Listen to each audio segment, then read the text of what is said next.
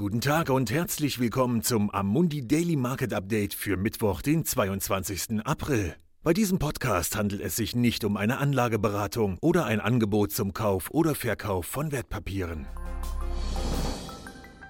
Brandöl erlitt gestern den schlimmsten Preiseinbruch seit mehr als zwei Jahrzehnten.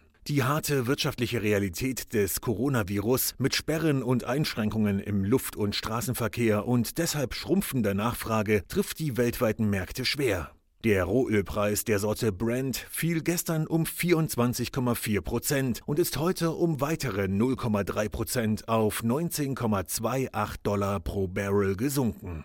Der Kontrakt für die Mai-Lieferung von West Texas Intermediate Öl, der am Montag in den negativen Bereich abstürzte, lief gestern bei 10,01 Dollar aus.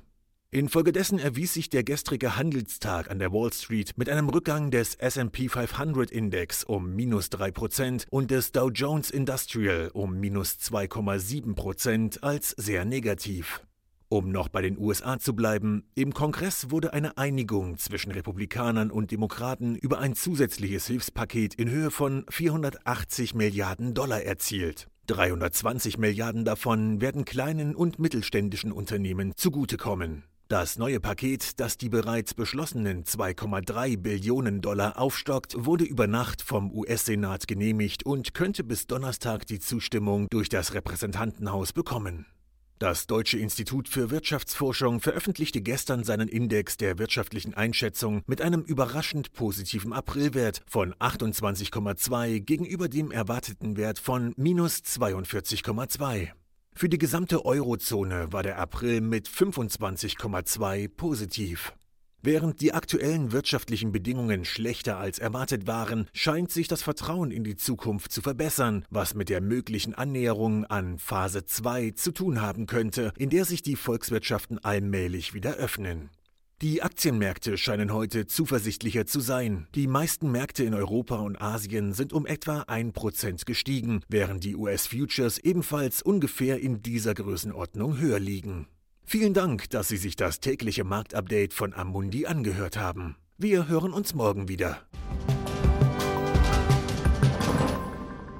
Dieses Material dient nur zu Informationszwecken, ist keine Empfehlung, Finanzanalyse oder Beratung und stellt keine Aufforderung, Einladung oder Angebot zum Kauf oder Verkauf von Wertpapieren und Dienstleistungen dar. Dieses Dokument wird von Amundi herausgegeben und sofern nicht anders angegeben, sind alle geäußerten Ansichten die von Amundi zum Zeitpunkt der Veröffentlichung. Diese Ansichten können jederzeit ohne vorherige Ankündigung aufgrund von Markt- und anderen Bedingungen geändert werden und es kann nicht zugesichert werden, dass Länder, Märkte oder Sektoren sich wie erwartet entwickeln werden.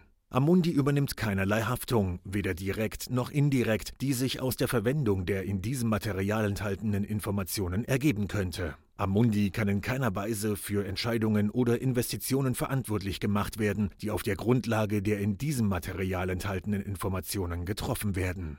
Die Prospekte und Kundeninformationsdokumente für die von der Amundi-Gruppe angebotenen Fonds finden Sie auf der jeweiligen Website.